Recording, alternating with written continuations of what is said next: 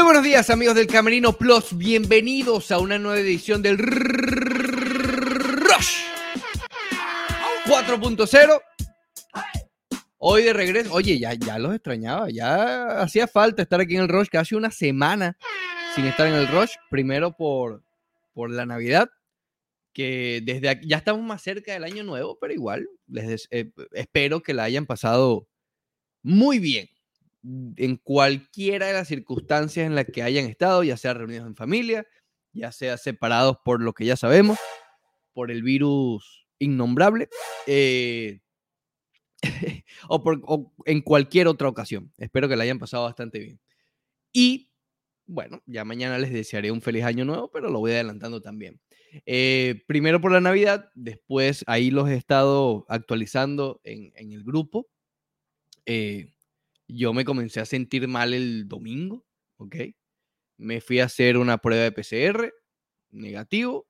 Ayer me hice una de las rápidas, negativo también, porque ahora mismo hay una eh, mezcolanza extraña entre COVID, flu, de todo actualmente.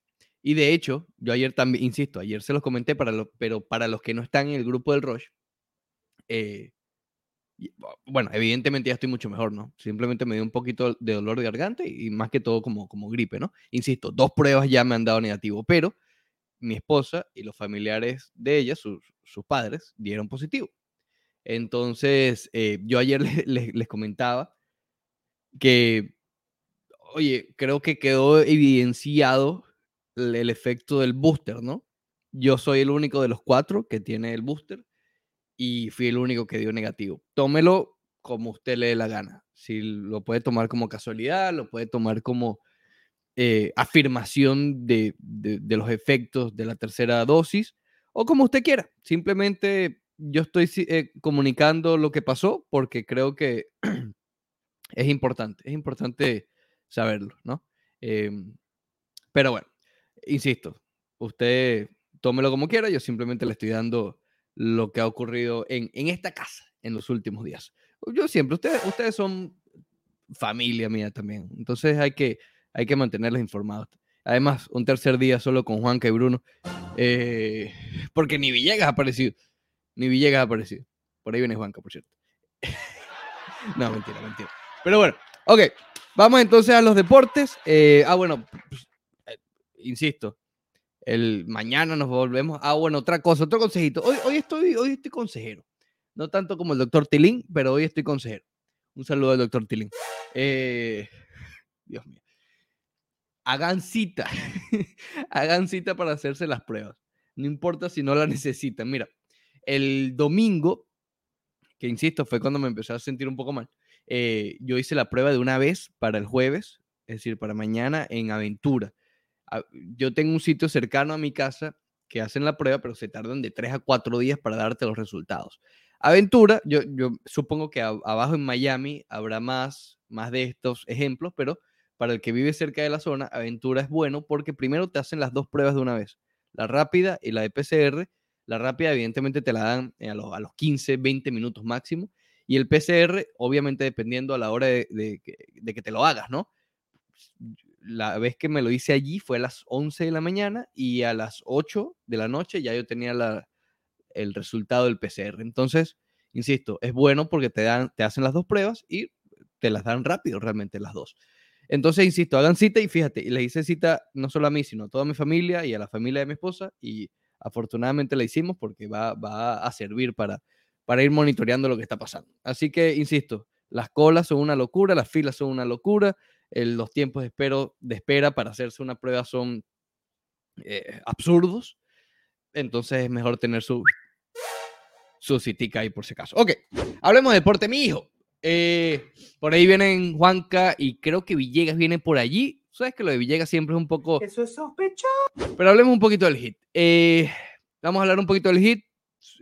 también un poquito de béisbol. Hoy sí les prometo que si no hablamos de béisbol hoy del, del, del Salón de la Fama, Rebebedor, les prometo que mañana vamos a terminar el comentario.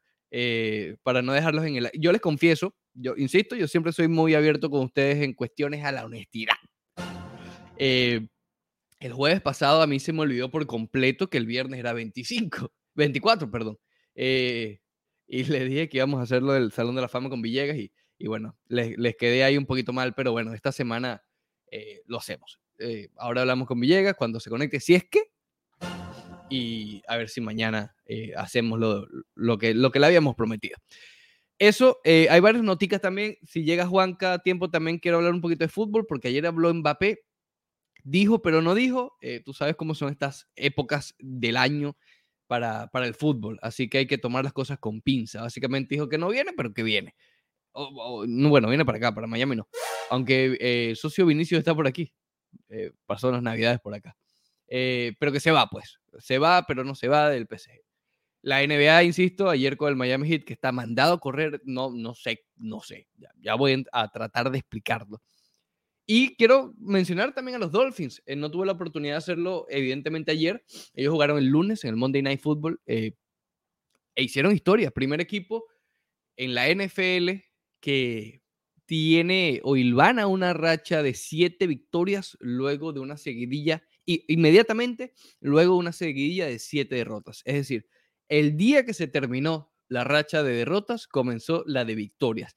Y eso es realmente impresionante. Me recuerda mucho eh, insisto, eh, se me acaba de ocurrir y tiene toda la razón, y, todo el paralelismo del mundo. Lo vivimos aquí en Miami hace unos cuantos años, el famoso 30 y 11, 11, no, 11 y 30 y 30 y 11. Ya ustedes saben cuál es, el equipo del Miami Heat, liderados por Goran Dragic, Dion Waiters, etcétera, etcétera, etcétera. Pero a diferencia de este equipo de los Dolphins, creo que sí hay, a ver, ¿cómo vamos a tratar de hacerlo?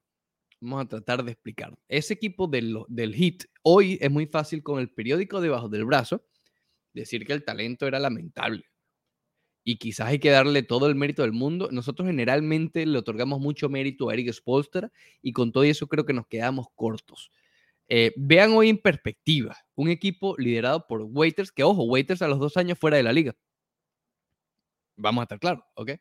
James Johnson, que es un que de vez en cuando ve minutos, creo que está con Brooklyn actualmente. Eh, Wayne Ellington, lo mismo con los Lakers. Un poquito más de minutos, pero a ver, Wayne Ellington. Eh, Luke Babbitt estaba ese año, ¿verdad? Creo que sí. Hassan Whiteside, evidentemente, creo que no tengo que decir mucho de él. Goran Dragic sí era el más probado, eh, pero igual. un equipo liderado por Dragic que tenga récord de 30 y 11 en cualquier periodo de la historia de una temporada es, fascinante.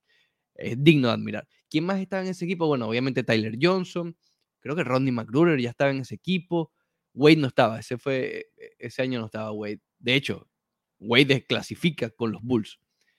Afortunadamente, porque gracias a eso Miami tuvo el pick de Van Adebayo. Pero, insisto, para ver en perspectiva, una racha eh, evidentemente no fue seguidilla, ¿no? Fue un récord eh, eh, particular de, de 11 y 30 y después 30 y 11. Eh, y ahora los Dolphins lo están haciendo, insisto, creo que los Dolphins tienen más talento, no solamente tú, Atago Bailoa, que está mostrando una habilidad diferente a la que estamos acostumbrados de, de los quarterbacks jóvenes.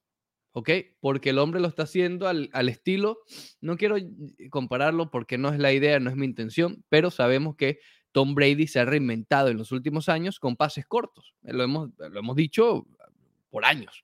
Y con, y, digamos, apoyándose en, en un Tyren importante, en este caso, Rob Gronkowski.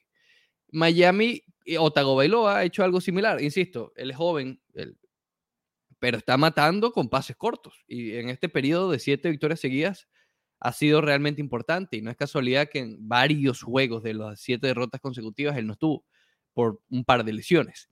Entonces creo que hay más talento allí. Insisto, la comparación vale con la del hit por la racha, más no por el talento. Este equipo sí tiene un poquito más de, de, de fondo, ¿ok? Está el novato Jalen Waddle, que rompió el récord de los Dolphins de Miami de mayor recepciones para, para, para un novato, wide receiver, ¿ok? Eh, y, y, todavía falta, todavía falta. Uno, un, bueno, ¿cuánto faltan? Fal, tienen récord de 8 y 7. Falta, bueno, un par de juegos, ¿no? Un par de juegos que son los que le quedan a los Dolphins de Miami. Pero bueno, están ahí en la pelea. Están ahí en la pelea por, por los puestos de postemporada, algo que parecía imposible hace, hace un mes. Hace un mes parecía imposible. Pero bueno, insisto, muchísimo mérito a Brian Flores, que estuvo eh, también al borde, no quiero decir del abismo, ¿no? Pero sí fue muy criticado en su momento. Y, un coach que le da una vuelta de 180 grados, literal, como lo hizo Brian Flores, eh, con los Dolphins, creo que es digno, digno de admirar. Pero bueno, así que bueno, un inciso allí con, con los Dolphins de Miami, porque creo que están haciendo algo, bueno, no creo, hicieron algo histórico. Y bueno, y van a intentar alargar un poco esa racha. Eh, que le quedan un par de jueguitos. El, este domingo contra los Titans, contra un viejo amigo Ryan Tannehill, eh, de visitantes. Y cierran la temporada el, el 9 Oye, es tarde, ¿no? me imagino que por las cancelaciones, supongo que hubo. no sé, realmente no sé, no, no tengo la respuesta, pero me parece tarde, ¿no? Que termine el 9 de enero la temporada regular de, de, la NFL. Generalmente terminaba a estas alturas. En fin, contra los Patriots, contra los Patriots, contra los Patriots, en ese último juego de la temporada. Así que bueno, opciones realmente, sobre todo ese último que es rival directo, va a ser realmente interesante. Eh, es, la, es la racha más larga que han tenido el equipo como tal desde el 85. Así que bueno, digno de admirar lo que están haciendo los Dolphins de Miami. Bueno, hablemos un poquito del Miami Heat. Ahora sí, de la actualidad. Ya hablamos del Miami Heat del 2000. ¿Qué temporada fue esa? 16, ¿no? Creo que fue 2015-2016.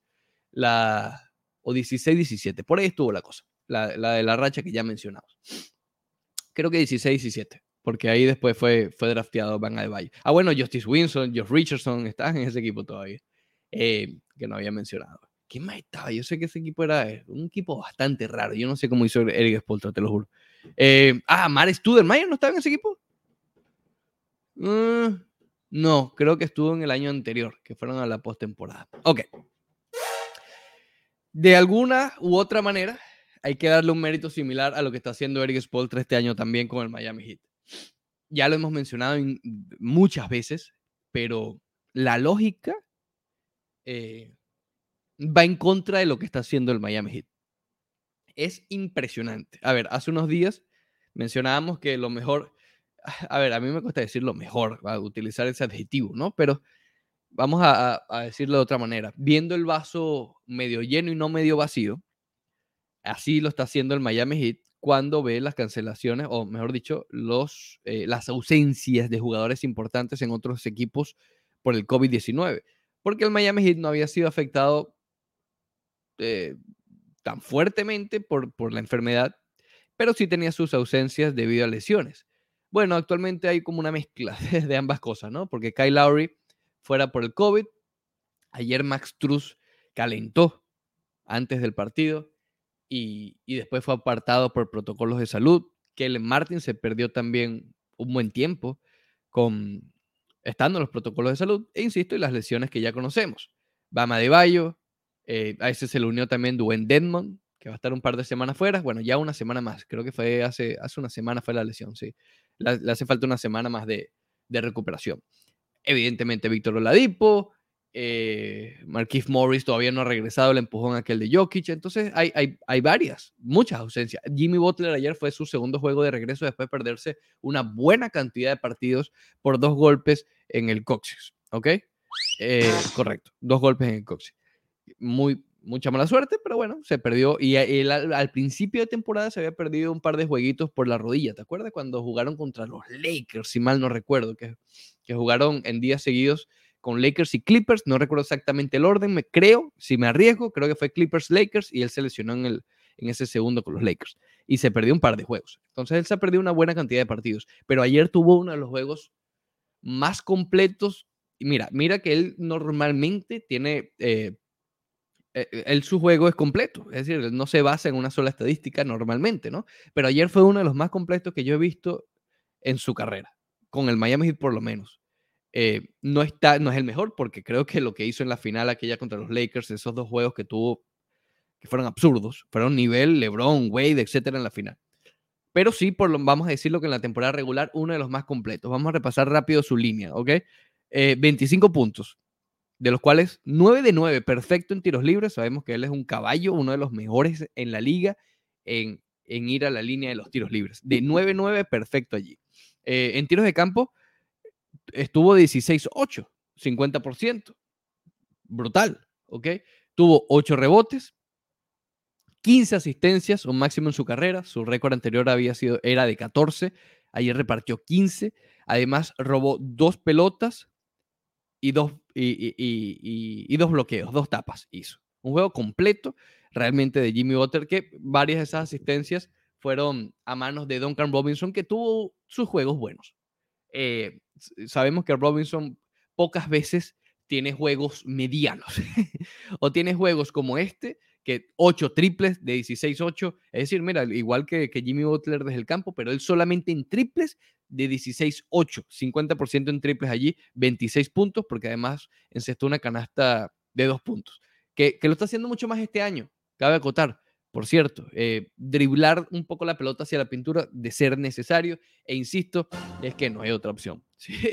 Con las ausencias que hay, eh, o aprendes a hacerlo o, o te mueres de hambre. Insisto, ayer hubo algo, a ver si se lo dieron, ay, no se lo dieron hubo una especie de rebote ofensivo, eso es lo que estaba buscando, que eh, fue un poquito de rebote, ¿no? O sea, alguien la tocó, la, rozó la pelota y él la, tomó. Pero estoy viendo que no se la dieron el, rebote ofensivo. Lo digo porque él, no he revisado los números de este año, pero sé que en la temporada anterior y en toda su carrera hasta esta temporada había sido uno de los jugadores que menos rebotes ofensivos eh, por juego o algo así era la cosa en la historia de la NBA. O sea, el hombre no, eh, no, no toma rebotes ofensivos, imposible, porque, y él lo admitió en el podcast que él tiene, insisto, esto fue sobre la temporada pasada, ahora voy a buscar el total a ver cómo, cómo es la cosa. Esto es un dato obviamente curioso. Eh, él decía que, que, una de sus órdenes recibidas por el cuerpo técnico es correr eh, hacia su lado defensivo apenas hay un fallo, ¿ok? Él es uno de los primeros que siempre regresa. Tiene toda la lógica del mundo al ser uno de los, de los defensores menos hábiles, por decirlo de alguna manera, del equipo, es evidente que es mejor que renuncie a la posibilidad de un rebote ofensivo y pueda favorecerse estando en posición ya de defender y no reaccionar sobre la marcha. A ver, rebotes ofensivos, 0. mira, en sus primeras tres temporadas respectivamente, promedió 0.1 rebote ofensivo eh, por juego. Mira, mira, este año tiene 0.4. El total, déjame ver el total, 30, no, mira, este año está muy bien. Tiene 14 rebotes ofensivos en total. El año pasado tuvo 7, 10 tuvo en la temporada anterior y en su primera dos. Ya me acuerdo, la racha era cantidad de juegos consecutivos y un rebote ofensivo. Ahora mismo no recuerdo exactamente el número, pero sí fue algo, algo histórico. En fin, dato curioso ahí de Duncan Robinson. Que nuevamente estuvo, estuvo muy bien ayer. Eh, Kellen Martin estuvo bien, estuvo un poco eh, anónimo. Ten cuidado con eso.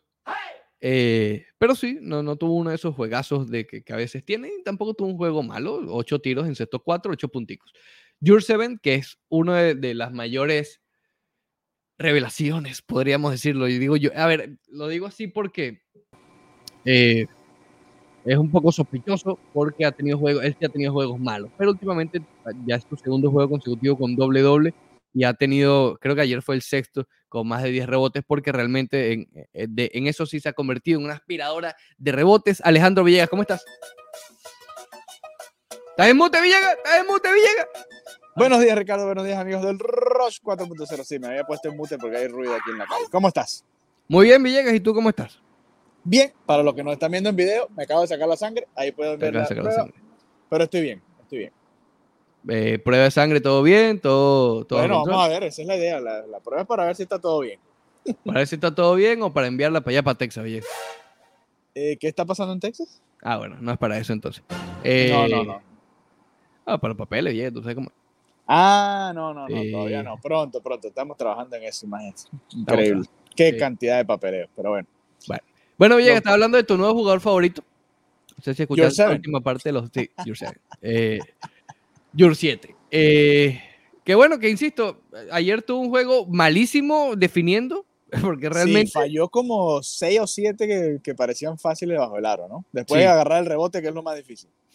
Pero es un jugador, Villegas, que, que yo no recuerdo el último de Miami que, que, tenía esa habilidad de rebotear. A ver, sabemos que Haslem es el histórico en rebote y todo esto, pero quizás desde el propio Haslem, en sus momentos de prime, No recuerdo otro jugador que así tuviera un juego malo, el hombre te aseguraba 12, 13 rebotes por partido. Creo que Whiteside en su momento, ¿no? Whiteside, él quería era los bloqueos, vieja. Llegó a estar entre los líderes en rebotes en un momento. Tengo que revisar las estadísticas. Sí, tengo que revisar las estadísticas. Sí, sí. Bueno, ¿cómo Lo que hacía bien era rebotar. Juan Carlos Guerrero. Montevideo, mira, yo sé que mira, ¿cómo estás, Juan Carlos? Juan Carlos. Son las 8 de la mañana, igual que está peleando ya. Mira, mira, no, no, excelente, excelente, mi hermano. Todo bien. Todo bien, excelente. Contento de estar como siempre con ustedes acá. Este, mira, menos mal que vinieron, pues ya toda la semana con Bruno, imagínate. Yo quería también hablar con ustedes un rato. ¿Cómo estás, Juan Carlos? ¿Todo bien? ¿Qué tal la Navidad? ¿La pasaste bien en familia? todo bien, hermano. Todo, todo, mira, todo chévere. Montedoca, ¿cómo estás tú? ¿Cómo, cómo, cómo te yo sientes? Estoy bien, yo, estoy bien activo aquí. Ayer les decía allí por el grupo que yo me siento en, no sé si vieron la película Soy Leyenda. Eh, sí. Pero, así estoy. Pero bueno, ya. Y llega, ¿y tú cómo estás? Bien, bien, yo estoy como un roble. Muy ah, bien. Oh my God. Imagínate Todo muy bien. Imagínate tú. Eso es sospechoso. Mira, mira, Montedoca, yo sé que tú le tienes bronca a Whiteside, pero mira, el hombre promediaba 15 puntos de 15 rebotes por juego. 15 rebotes. Él llegó a promediar 15. Yo no recuerdo. No, yo no sé si 15, pero, pero por lo menos yo sé que más de, más de 12, más de Chucky. Era una cantidad si algo, si algo promediaba era, rebote. Hay que, hay que buscar esos numeritos. Hay que decirle a la productora que lo busque. Ya lo vamos a buscar, ya lo vamos a buscar. Porque realmente no recuerdo un, a ver, vamos a ver. Rebotes. Aquí estamos. Rebotes. Su máximo que promedió fue 14 en ese año de despegue que él tuvo. Que ah, White, ya. Eh, Chamberlain. Ajá. Y después lo máximo fue 13.5, pero fue eso ya en Portland. O sea, con Miami él estuvo alrededor de los 11, salvo esa temporada de 14.1, que fue líder. Esa es la que tú te acuerdas, Villegas. Debe ser. Debe ser. Y eh, de bloqueos está en 3.7. Ahorita el hombre está cuatro rebotes por partido y Shaolin. Y Creo que es suplente de Rudy Gobert. Oh. Sí, está en Utah. Está en Utah después de pasar por Portland, Sacramento y ahora está con, con Utah. Pero bueno, eh, muchachos, ¿cómo explican el momento del Miami Heat que ha ganado 8 de los últimos 10? Está afianzándose entre los mínimo entre los cuatro primeros de la conferencia del Este, eh, a punta de Vicentico y a punta de Your Seven y luchando con, con las ausencias. Cuéntenme. Mira, yo creo que, bueno, se, ha sacado también provecho de que toda la liga pasa por el mismo problema. Y bueno, por ahí yo creo que pasa también la buena racha. Eh, dos partidos también es lo que volvió Jimmy Butler. Eh, mira, Struz, yo creo que uno de los grandes responsables de esta racha es Struz, porque, porque si alguien se mantuvo haciendo bastantes puntos cada noche fue él. Mira, el tipo, el tipo hacía partidos de 4, 5, 6, 7, 8. Ayer sobre todo estuvo fantástico.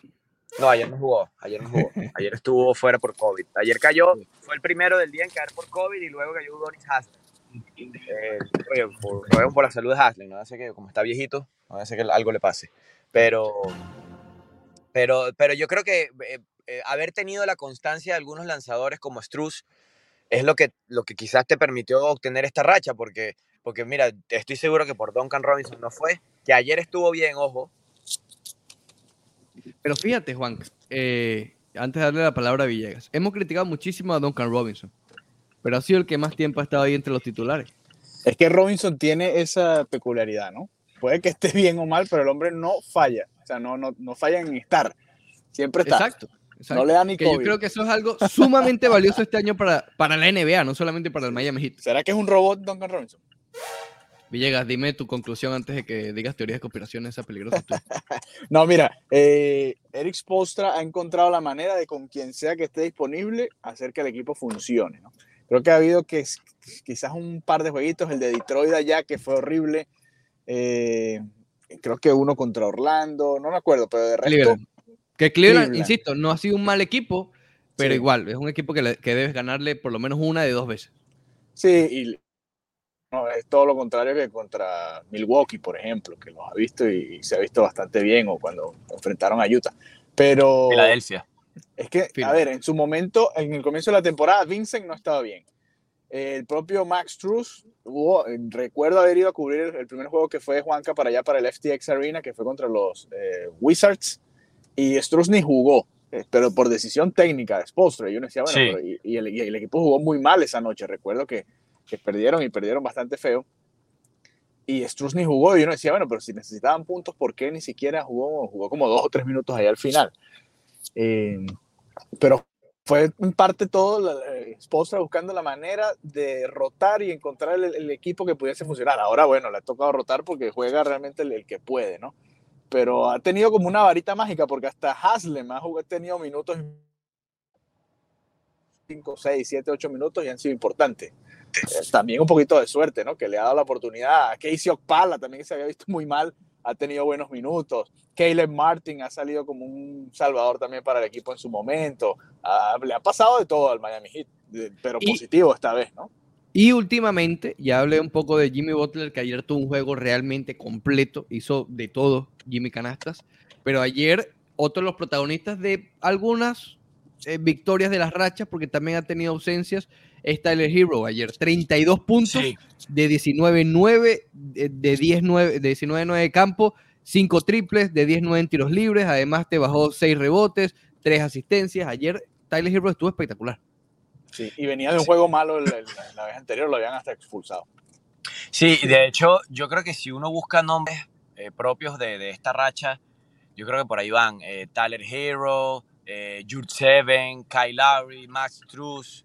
Lowry también fue muy importante, fue uno de los pocos que quedó por ahí antes que diera positivo en el COVID. Ojo, también el hit, eh, si bien se han repuesto desde, el mal momento y han ganado, como decíamos, que una racha importante de partidos en los últimos días, creo ocho fue que dijo, pero, pero también recuerden que el, el Heat no es el único con estos problemas. Eh, toda la liga anda en desastre y bueno, se está enfrentando prácticamente pero, reservas contra reservas y jugadores de G-League contra jugadores. Mira, los únicos que no les da ni gripe es a los de Utah. Sí. Por cierto, el otro día Lebroncito estaba llorando que cuando perdieron con, con Golden State fue. Eh, no, la final. No, ¿con quién fue que perdió? No me acuerdo con quién perdió los Lakers porque últimamente perdieron, mucho. Perdieron cinco seguidos antes de ganar anoche. Pero estuvo llorando diciendo que nada más eh, Golden State y creo que mencionó a Phoenix eran los únicos sin ausencia, lo cual es totalmente falso, porque que yo sepa, Golden State tiene dos estandartes de su equipo y piezas importantes fuera aún. Eh, el, socio, ¿cómo se llama? Thompson. Clay Thompson. Clay Thompson. Y el, la selección del draft que de hace dos drafts, eh, Wiseman, que es uno de sus pilares del futuro también. Entonces, LeBron, yo no sé qué le está pasando este año. LeBron es experto en llorar, tú sabes. Pero, es muy buen jugador. y está fatal. Está haciendo lo que hizo con Cleveland en su momento. Como Miami hizo, nunca lo llegó a hacer, pero con Cleveland lo hizo un par de veces. Que se nota que el hombre está frustrado con su equipo y yo no voy a decir que tienen razón, porque no me gusta que el hombre llore, pero el equipo de los Lakers está fatal. Fatal. Sí, pero yo, yo quería agregar a lo que decía Juanca, que el Miami Heat Sí, obviamente toda la liga ha tenido problemas con el COVID, el, el Heat ahora también lo está viviendo, pero el Miami Heat antes de eso ya tenía bastantes bajas por, por las lesiones, ¿te acuerdas? Adebayo, bueno, casi todo el equipo, eh, hay 5, 6 o 7 que están fuera por lesión, o han estado fuera por lesión en algún momento, el propio Hero, el propio Butler, eh, el propio PJ Tucker que está fuera, Marquise Morris. En ese momento, antes de que empezaran todos estos brotes de COVID... Como la ahí si quieres también Oladipo que no ha podido estar, que iba a debutar pronto ya el año que viene. Eh, eh, ahí también el equipo estaba ganando partidos o estuvo en 500 en, esa rachita en ese momento. Entonces eso también tiene su mérito porque eh, no han sido solo las bajas por el COVID, Miami también ha tenido muchas bajas por, por las lesiones. Así, así. Juanca. Ya, aquí estoy, aquí estoy, ya, que estaba ocupado haciendo algo rápido. Estaba haciendo algo rápido, perfecto. Bueno, sí, el Miami Heat vuelve a jugar hoy. importantísimo esa victoria de ayer porque además eh, eh, quedaron perfectos en esa estadía en casa porque ahora van para una gira de siete encuentros, ¿ok? Así que eso, y, Miami no se ha visto muy bien de visitantes este año, ha sido realmente su, déjame ver si puedo encontrar el récord aquí de visitantes, tienen 19, o sea, son básicamente un equipo de 500 en la carretera, mientras que en la casa tienen 12 victorias en 16 partidos. Entonces va a ser importante y eso no me extraña en lo absoluto, Villegas y Juanca, Villegas ya eh, que se, conecta ahorita. No me extraña en lo absoluto porque generalmente a los jugadores que les pesa la carretera, estar fuera de casa, son generalmente a los novatos o a los que tienen poca experiencia. Y fíjense cómo están consiguiendo las victorias en Miami Heat. Max Truss, que insisto, va a estar fuera, no se sabe por cuánto, porque ahora con los protocolos nuevos realmente no se sabe nada. El Spoltra lo, lo confesó ayer. Eh, firmaron a otro, a otro muchacho allí, eh, pero bueno, para de relleno, realmente. Pero bueno, a lo que voy, los Struz, los Vicenticos, los Casey Opala, los Jurseven, todos estos jugadores que han estado impulsando al Miami Heat en las últimas semanas son los que generalmente se ven afectados en la carretera. Y no es casualidad que fuera del FTX Arena, eh, tengan récord básicamente de 500. Así que va a ser importante monitorear el desarrollo del Miami Heat en la carretera, Juanca.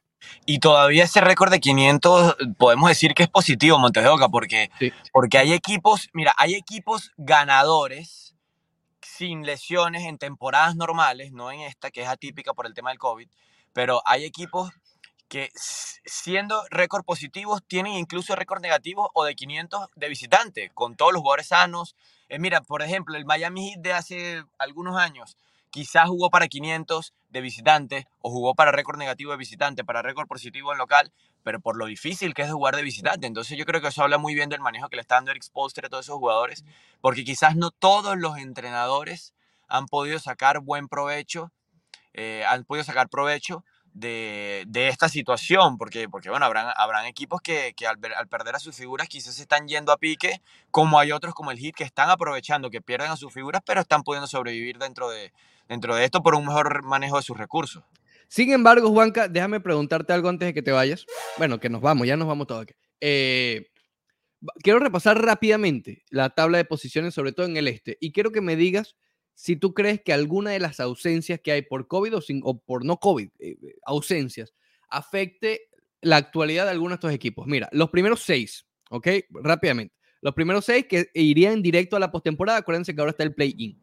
Brooklyn, Chicago, Milwaukee, Miami, Cleveland, Filadelfia. Esos son los primeros seis. 7-8, Charlotte y Washington. 9 y 10, Boston, Nueva York. Y voy a mencionar uno más de los que están por fuera completamente, porque creo que ese puede ser uno de los candidatos a, verse afectados, que son los Hawks de Atlanta por Young. Pero, insisto, también Young estuvo mucho tiempo en el equipo cuando no estaban reaccionando. ¿Hay alguno que te haga ruido, Juanca?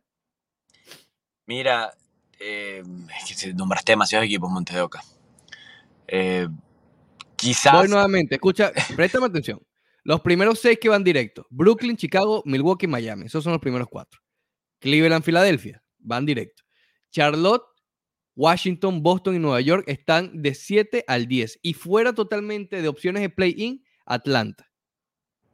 Mira, yo creo que em, en el caso de Atlanta, yo creo que le, le, está pesando bastante no tener al núcleo, ojo, porque tampoco está John Collins, que ha sido uno de los mejores internos de esta temporada. Yo creo que lo de Atlanta ha sido durante todo el año entre Bogdanovich, Collins, ahora Trey Young. Yo creo que eh, Atlanta puede ser uno de esos candidatos que está sufriendo eh, demasiado, quizás lo, lo, lo, que, lo que viene siendo esta temporada. Yo creo que te nombraría Atlanta. Yo creo que es el más afectado de todo esto. Perfecto. Juanca, ¿estás listo, no? Listo, mi hermano. Va que te Juanca. Feliz día. Hablamos mañana. Seguro. Eh, sí, para terminar el comentario, responderme o, dar mi respuesta también a la interrogante que yo di, si bien hay las ausencias, como me decía Villegas, todos están igual. Entonces, realmente, en la tabla de posiciones, mira, vamos a analizarlo rápido la del este, ¿ok? Chicago está arriba, segundo. Eso ha sido una sorpresa. Pero ellos están arriba sin... Y, ellos fueron uno de los más afectados. Ellos tuvieron que parar la, la acción por un tiempo, por varios días, porque todos están con COVID. Están en el segundo lugar. ¿Ok? Cleveland ha sido una sorpresa. Quizás esa es la única que te compro que no, no debería estar en ese grupo. Pero con todo eso han demostrado tener una de las mejores defensas en la NBA, si no la mejor aún. Entonces, eh, eh, entramos en un escenario imposible de, de responder directo porque no sabemos sin el COVID si estuvieran allí. Filadelfia es sexto de quinto. Mira, no me sorprende. Filadelfia ha tenido altibajos en los últimos años. La ausencia de Ben Simmons no tiene nada que ver con COVID, eh, más con necedad. Y eso obviamente afecta. Charlotte el año pasado mostró destellos de lo que puede ser cuando están saludables. Ahí están. Washington es sorpresa, pero ha venido cayendo. No me extraña si va a seguir cayendo, porque lo que vimos ayer de Washington está fatal. Ahora, con los tres equipos que voy a nombrar después. Boston, Nueva York y Atlanta. Boston ha venido cayendo año tras año. Desde que llegó a la final de conferencia contra Miami, ha sido, una, ha sido caída libre. no me extraña que estén en esos puestos. Yo creo que tienen el talento para estar más arriba, tal vez en el lugar de Washington. Insisto, Washington viene cayendo, probablemente por inercia y solamente a punta de talento, Boston está en ese, en ese octavo, séptimo puesto. Nueva York, lo del año pasado, muy bien la defensa, me recuerda lo de Cleveland este año. Pero ¿qué tan sostenible es? Eh, eh, no sé si sea tanto. Atlanta lo mismo. Fueron dos sorpresas el año pasado. Llegaron a la semifinal de conferencia. Atlanta llegó a la final de conferencia. Pero se veía como una, como un, una, no quiero llamarlo casualidad, pero sí algo que no era tan sostenible. Entonces a mí no me sorprende ver a Nueva York y Atlanta. Fíjense que realmente hay lógica dentro de todo esto, sin mencionar el COVID. Vamos rápido al oeste. Los primeros seis puestos. Golden State, Phoenix, Utah, Memphis, Denver y Clippers. Fíjense que no mencioné a los Lakers, no están allí. Golden State, la sorpresa de toda la temporada. De toda la temporada. Ahí yo creo que no tiene nada que ver con las ausencias y todo este tipo de cosas. Phoenix, un equipo que acaba de llegar a la final, a mí me sorprendió, insisto, el año pasado no creí en ellos, ya creo que ya a este punto hay que creer que son de verdad. Utah es el equipo perenne que siempre está de tercero, cuarto con muchas victorias y después se cae.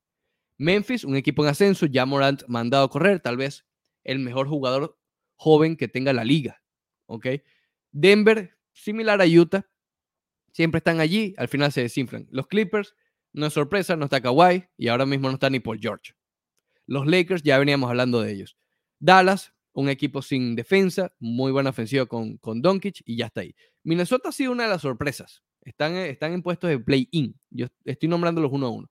Y lo mismo con San Antonio, un equipo con uno de los mejores coaches, si no el mejor de toda la NBA. Y fuera de la clasificación, Sacramento, Portland, sorpresa allí, Pelicans, Oklahoma y Houston. Si a ver vamos, hay pocas sorpresas. Golden State de primero, perfecto, pero Golden State, sin pensar en sorpresa, probablemente hubiese estado en los primeros seis de la conferencia del oeste.